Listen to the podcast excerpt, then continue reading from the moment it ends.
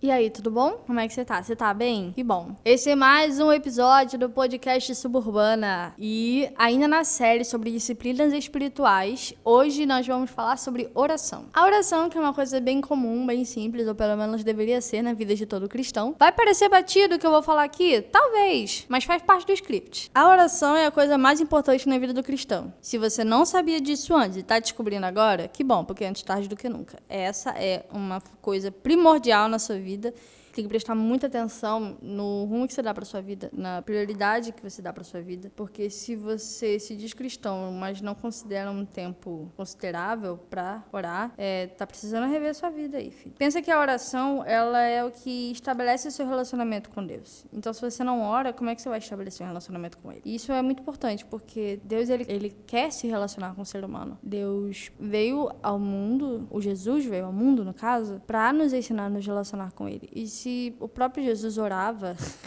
a gente está fazendo o quê? Entende o que eu quero dizer?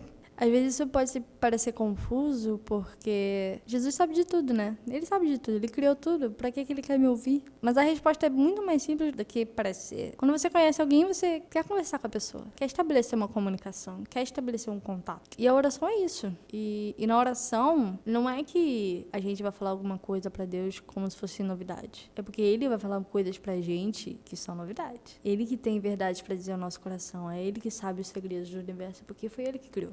Então, na oração, a gente não precisa ficar falando, falando, falando interminavelmente. A gente não precisa ficar repetindo coisas. Às vezes acontece, mas na oração o ideal é ouvir. Ouça ele. Ouça aquilo que ele tem para dizer, ouça aquilo que há de mais profundo no coração dele. E isso você aprende através da oração. Existem muitas, muitas pessoas na história da igreja que marcaram o rumo da história da igreja, né? E todas essas pessoas foram pessoas de oração. As famosas tias do coque, você com certeza já ouviu falar, talvez você até seja um.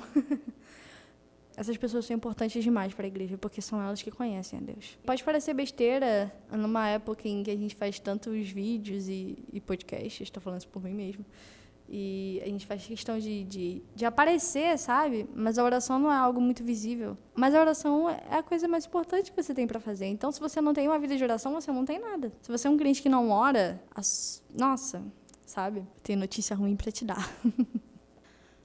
Parece repetitivo, né? Falar sobre oração e que isso é importante, que você tem que orar. Mas é que você não ora, você só está alimentando a obra da carne.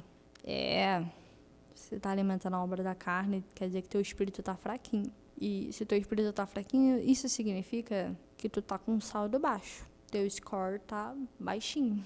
Tem que melhorar isso aí. Quero te incentivar hoje a orar.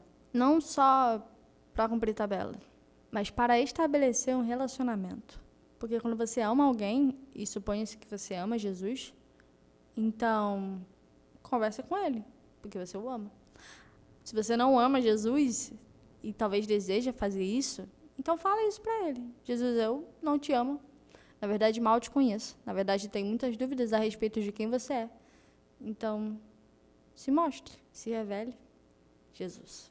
Mantenha isso na sua rotina. Porque da mesma maneira que você tem como rotina responder seus amigos no WhatsApp, é, postar um tweet, postar uma foto, uma story, isso tudo está na sua rotina. Coloque a oração na sua rotina. Bem como você toma café pela manhã, coloque oração na sua rotina. Bem como você assiste um episódio todo fim de semana daquela sua série, coloque a oração na sua rotina. Ao invés de você reclamar, ao invés de você fofocar, ao invés de você esbravejar, coloque a oração na sua rotina. E ore nos momentos mais inapropriados que forem. Você está saindo de máscara agora, então você pode ficar mexendo os lábios e ninguém vai perceber. Eu acho isso maravilhoso. Acho, certeza. O tanto que eu já orei dentro de ônibus, dentro de ponto de ônibus, mercado, o que for. Já teve algumas pessoas olhando para mim estranho, porque às vezes eu oro um pouco alto e as pessoas olham, tipo, porque ela está falando. Ela está de máscara, não estou vendo, mas ela está falando. E às vezes eu faço isso, culpada. Coloque a oração na sua rotina. Quando estiver esperando o ônibus chegar, faça uma oração. Quando estiver esperando qualquer coisa, faça uma oração. Quando estiver resolvendo um problema, faça uma oração. Lavando a louça, faça uma oração. Qualquer coisa. Coloque a oração na sua rotina. Coloque isso como disciplina, que isso vai ajudar a domar a sua mente, domar o seu espírito, a domar a sua carne, a entender e a se submeter ao Espírito Santo, a Jesus Cristo, aquele que criou todas as coisas. E é através da oração que você é mudado. Preste atenção naquilo que ele tem para dizer.